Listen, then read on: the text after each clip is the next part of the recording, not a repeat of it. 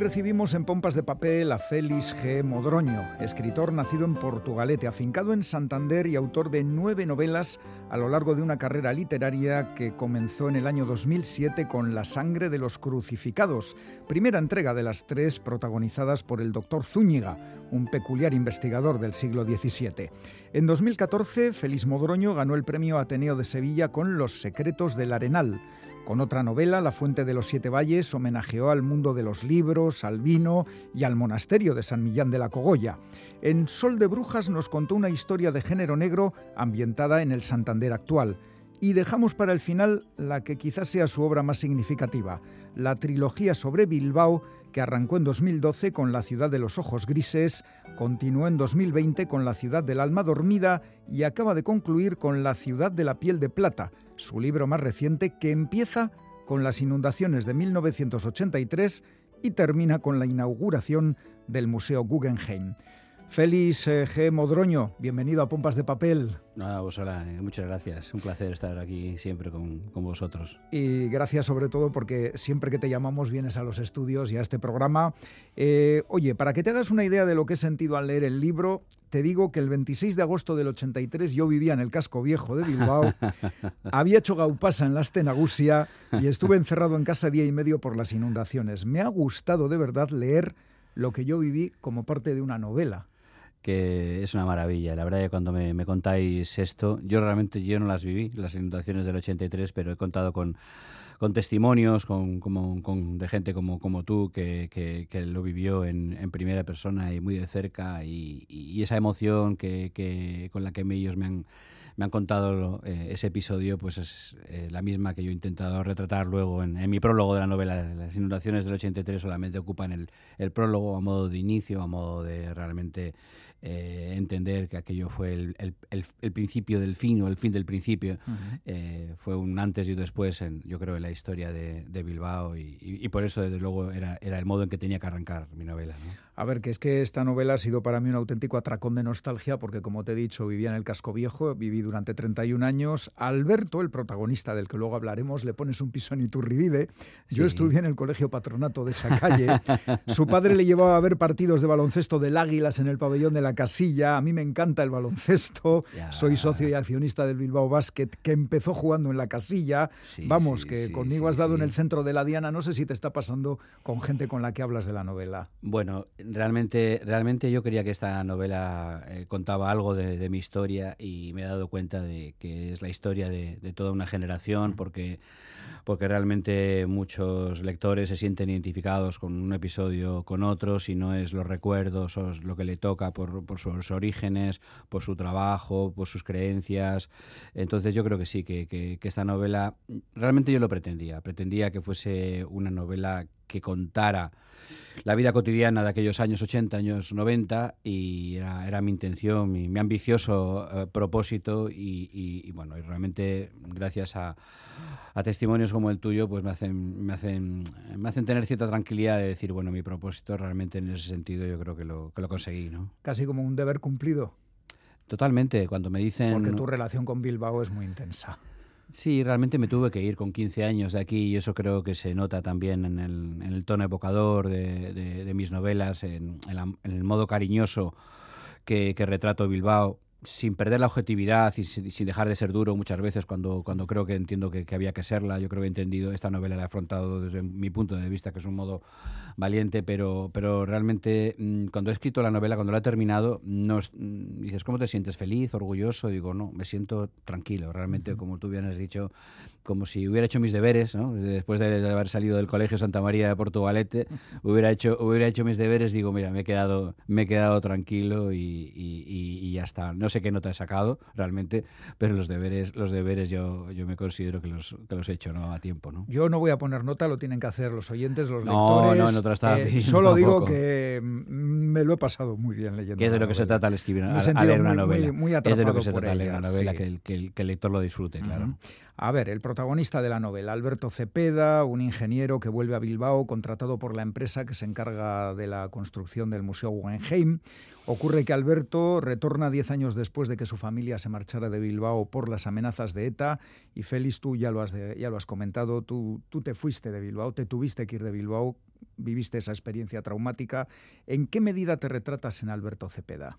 Sí, en toda mi infancia realmente es muy representativa de, lo que cuento en, la novela, muchos recuerdos, eh, esos viajes eh, donde había que atravesar eh, Barázar o Orduña para llegar a la meseta y volver al pueblo de mis padres, soy hijo de migrantes.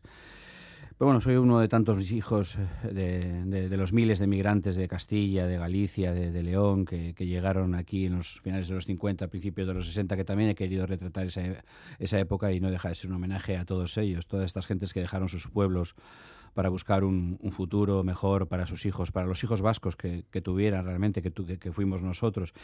Y somos esos eh, hijos de una generación trabajadora que nos inculcaron los valores y, a la vez somos, eh, tenemos un problema realmente de identidad del que yo no he sido consciente hasta el transcurrir de los años, porque por un lado eh, mis padres son, son de un pueblecito de Zamora, de Villalpando, y yo me siento, obviamente, me siento, me siento, me siento vasco, pero también a la vez, digamos, todo el conflicto que hubo entonces me obligó a marcharme. Entonces teníamos, yo creo, una dualidad ahí un poco complicada y, y, ese, y, en ese sentido también mucha gente se ha sentido reflejada.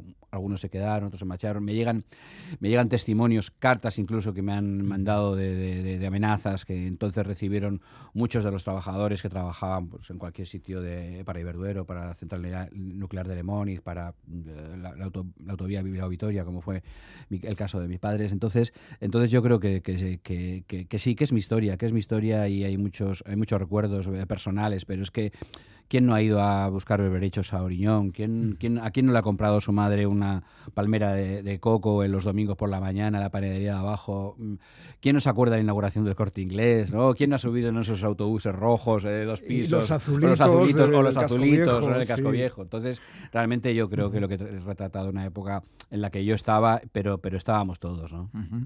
Eh, Alberto, el protagonista, trabaja y vive su vida en unos años difíciles marcados eh, por un proceso de renacimiento de Bilbao pero con esa amenaza constante del eh, terrorismo. De hecho, se mencionan en la novela el secuestro del empresario Julio Iglesias Zamora, el asesinato del Erchaña Chema Aguirre en vísperas de la inauguración del Guggenheim. Al final, tu novela, también lo has dicho, es, un retrato de una época y de una sociedad.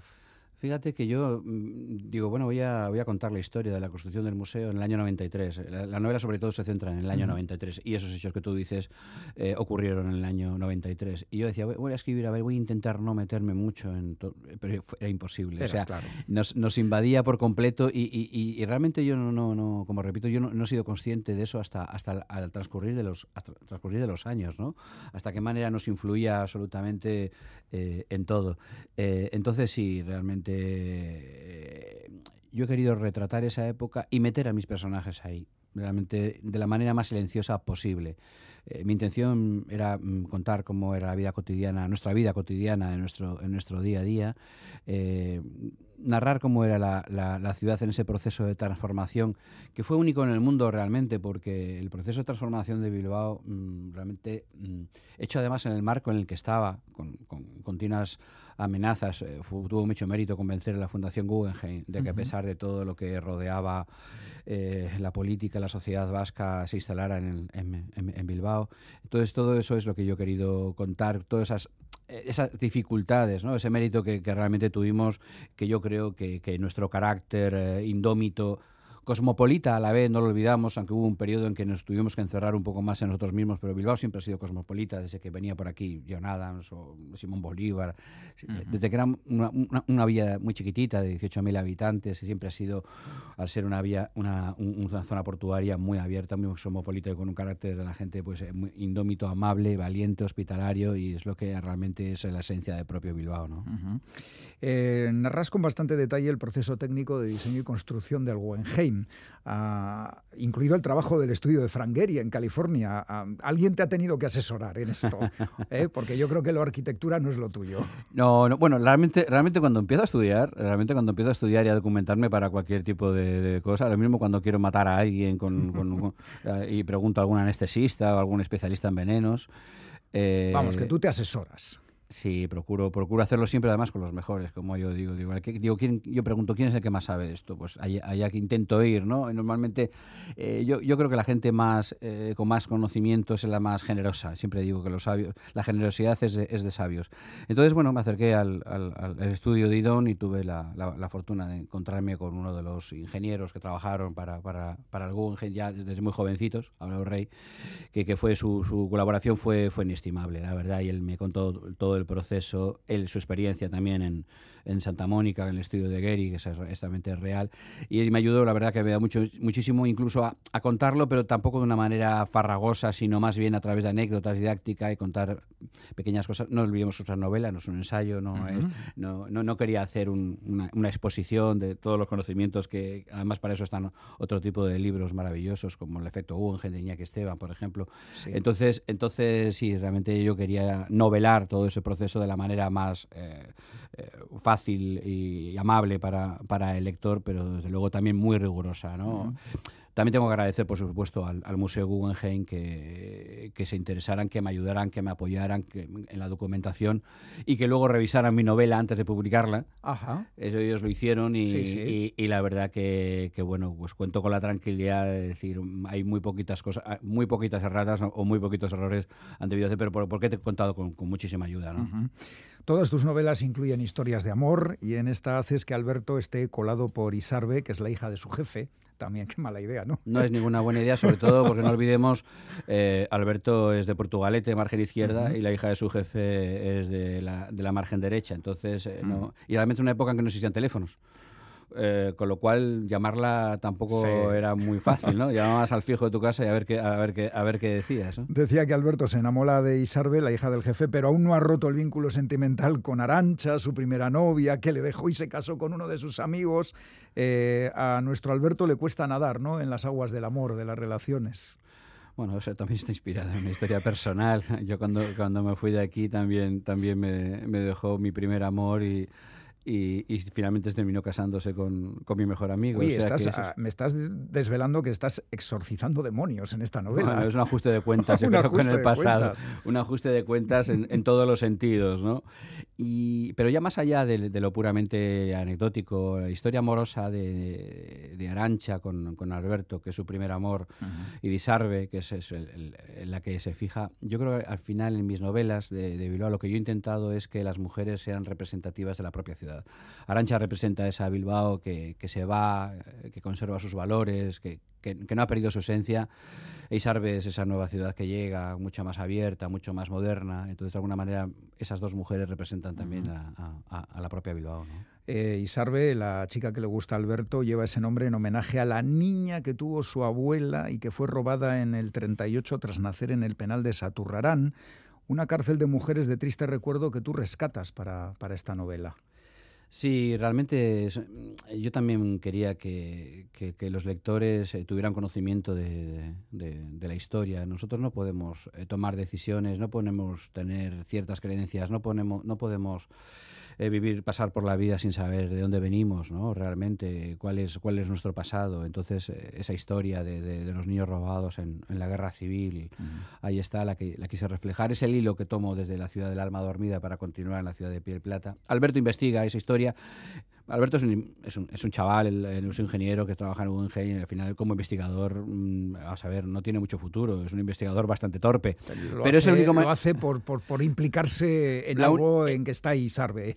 Claro, por la única manera que tiene de acercarse, A, de, acercarse a la, a, la, chica que le gusta. Es un poco como excusa con la que poder acercarse, ¿no? Digamos, un, es un investigador de circunstancias y un poco interesado, ¿no? Entonces, bueno, su investigador obviamente, su investigación obviamente no, no, hay, no hay tiros, no hay disparos, no hay, no hay muertos, es una investigación mucho más pausada como la podíamos hacer cualquiera de nosotros. Eh, los abuelos de Isarbe, Irene e Ignacio, actores secundarios en esta novela, no lo eran en la anterior entrega, La ciudad del alma dormida. Es una maravilla poder rescatar eh, personajes, de, mezclarlos de unas novelas a otras. Lo que tiene escribir una trilogía que, y poderla escribir además eh, de tal manera que las tres novelas se puedan leer de manera independiente, pero que leídas en su conjunto tengan un sentido, independientemente del orden en que la puedas leer. ¿no? Y ese era uno de los retos también más complicados que, que, yo tenía y para mí ha sido como muy emotivo volver a recuperar a mis personajes jovencitos, eh, ahora ya abuelos, ¿no? Entonces, entonces eso también es como, no sé, yo creo que le da ese carácter evocador que tienen mis historias normalmente también, ¿no? Oye, que Isarbe era también el nombre de la, de la mujer que no muere en ¿Sí? el... Sí, ¿qué pasa con Isarbe? Cachis, cachis. ¿Qué, te pasa con ese nombre, con Isarbe? Cachis. No, realmente, lo que, lo que viene a ser Isarbe, eh, eh, como, como te he comentado, es una, una especie de, metáfora de la ciudad de Bilbao y es lo que le da sentido a las, a las, tres, a las tres novelas, ¿no? Y la relación que tiene la, la Isarbe de la ciudad de los ojos grises con la con la Isarbe de, de la ciudad de, de, la piel de plata, obviamente eh, es lo que yo creo que los lectores tienen que leer para poderlo descubrir que algo, algo hay. Eso es. Eh, en La ciudad de los ojos grises, la primera novela es el Bilbao de principios del siglo XX, el de la Revolución Industrial. En La ciudad del alma dormida, el escenario fue la Guerra Civil. Eh, en La ciudad de la piel de plata, das un salto en el tiempo, resumes el inicio de la transformación de Bilbao desde las inundaciones al Guggenheim. Eh, ¿Has seguido un guion planificado o te ha ido saliendo esta trilogía, no sé, a impulso según escribías? La, la, pregunta es buena, porque me han pasado las dos cosas. Cuando escribí La ciudad de los ojos grises, realmente me quedé con, con ganas de escribir más, pero uh, esa, esa, novela la escribí durante la enfermedad de mi madre, que terminó muriendo y me supuso un desgaste emocional bastante fuerte y, y, tardé muchos años en poder regresar a Bilbao, que yo quería hacerlo. Sí que tenía claro que quería escribir una trilogía sobre la Bilbao del siglo XX, con los tres grandes acontecimientos históricos que yo creo que, que realmente eh, fueron y que han sido los que finalmente he terminado escribiendo. Entonces tuvieron que pasar como bueno, seis, siete años para que yo pudiera volver a, a, a Bilbao.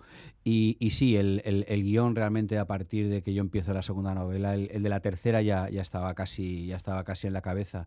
De hecho, me resulta curioso que hace poco he visto una entrevista publicada hace dos años y, y, lo he clavado. O sea, no me acordaba de esa entrevista y digo, mira, la, la, creo que las ideas las llevo las llevo teniendo bastante claras. Yo esta novela, La ciudad de la piel de plata, la tenía en la cabeza hace mucho tiempo. Yo digo incluso antes de ser escritor, porque realmente no era una asignatura que yo tenía pendiente, un, un ajuste de cuentas, un, un ahuyentar los fantasmas de entonces y necesitaba, necesitaba, sabía que tenía que escribir esta novela, pero necesitaba también mucho tiempo, más moderación, sentirme ya un señor, un señor mayor, eh, necesitaba un pozo como escritor, una carrera literaria, para que de todas maneras eh, esta novela de alguna manera, el cierre de la trilogía no dejaba de ser un, un legado ¿no? que, que, que, yo tenía mucho interés en, en, dejar, sobre todo por mi cariño, por mi homenaje a Bilbao. Uh -huh.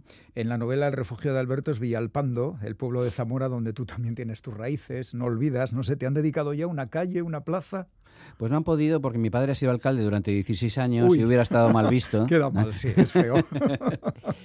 y ahora no creo que seamos muy populares tampoco dentro del pueblo. O sea, realmente en el, en el, en el pueblo mm, resulta que ahí están mis amigos, eh, eh, mi familia y, y, y, yo no quiero una calle en el pueblo. Mira, una estatua no me importaba, en cualquier sitio. A lo mejor leyendo un libro, una palmera de coco, ya, tanto en Villalpando como en los jardines de Albia, la verdad sí. que a mí no, no, no, no, me importaba. Una calle en el pueblo me niego, yo primero porque Villalpando es un pueblo donde conserva todos sus nombres de sus calles de origen medieval. Uh -huh. No hay ningún nombre de persona eh, moderna. moderna, la... no. Entonces a mí me, me gusta que, que, siga siendo el pueblo así, que, que se llega en la calle Cantarranas, Ollerías, eh, la calle del Oso, ese, me gusta, me gusta que, que, siga siendo así.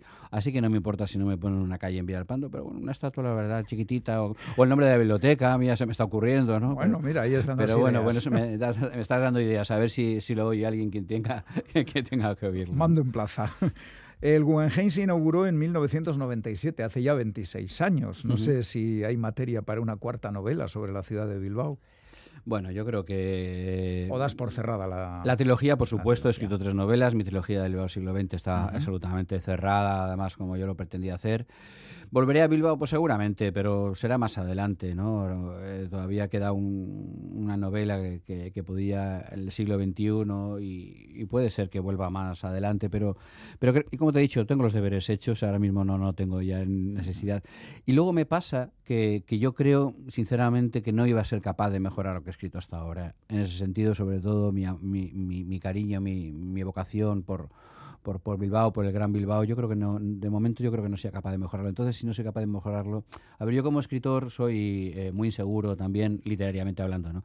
Entonces, eh, decía Javier Marías que él nunca se releía porque si encontraba con una frase, un párrafo que le gustaba, pensaba que no iba a volver a hacerlo también. Y si, y si no le gustaba, le iba a dar mucha vergüenza. Entonces yo, yo lo entiendo perfectamente. Yo creo que me va a costar mucho eh, volver a Bilbao, al, menos en, en, ese, en, ese, en ese registro que, en el que he escrito hasta ahora. ¿no? Eh, bueno, no Bilbao, pero mm, ¿tienes en mente el que será tu próximo libro? Bueno, eh, en ese, eh, la verdad que he estado casi, casi un año eh, descansando emocionalmente de, esta novela. He sufrido mucho escribiéndola, me he emocionado mucho, he llorado muchas veces. Y necesitaba cierta distancia de, me decía un año básicamente de, lecturas pero ya me está empezando a mover algo, ya, ya me está surgiendo, esto te tiene que brotar, te tiene que brotar el espíritu del escritor eh, pugna por salir. Exactamente, aunque, aunque, aunque el de la persona dice mm, tranquilo, hay tiempo, pero el del escritor ahí, ahí va bulliendo. Y, realmente tengo idea de irme a escribir por motivos personales eh, mi próxima novela a México. Me iré a primeros de enero a, México y supongo que tendrá mucho que ver con, con, esa estancia mía prolongada en, en, aquel, en aquel maravilloso país del que me he enamorado perdidamente. ¿no? Pues aquí está la tercera entrega de la trilogía de Bilbao de Félix G. Modroño, La ciudad de la piel de plata, publicada por Destino Félix. Muchas gracias por acompañarnos en Pompas de Papel y hasta la próxima, que igual nos cuentas algo de México pues, eh, pues no marches, como, como, como, dicen allí, estoy, estoy seguro y para mí será un placer volver a veros aquí como siempre, que, que ya es casi una, una, como una, una costumbre y una rendiros pleitesía para mí es, un, es, es todo un, placer, la verdad. Siempre serás bienvenido. Hasta la vista. Es que ricasco,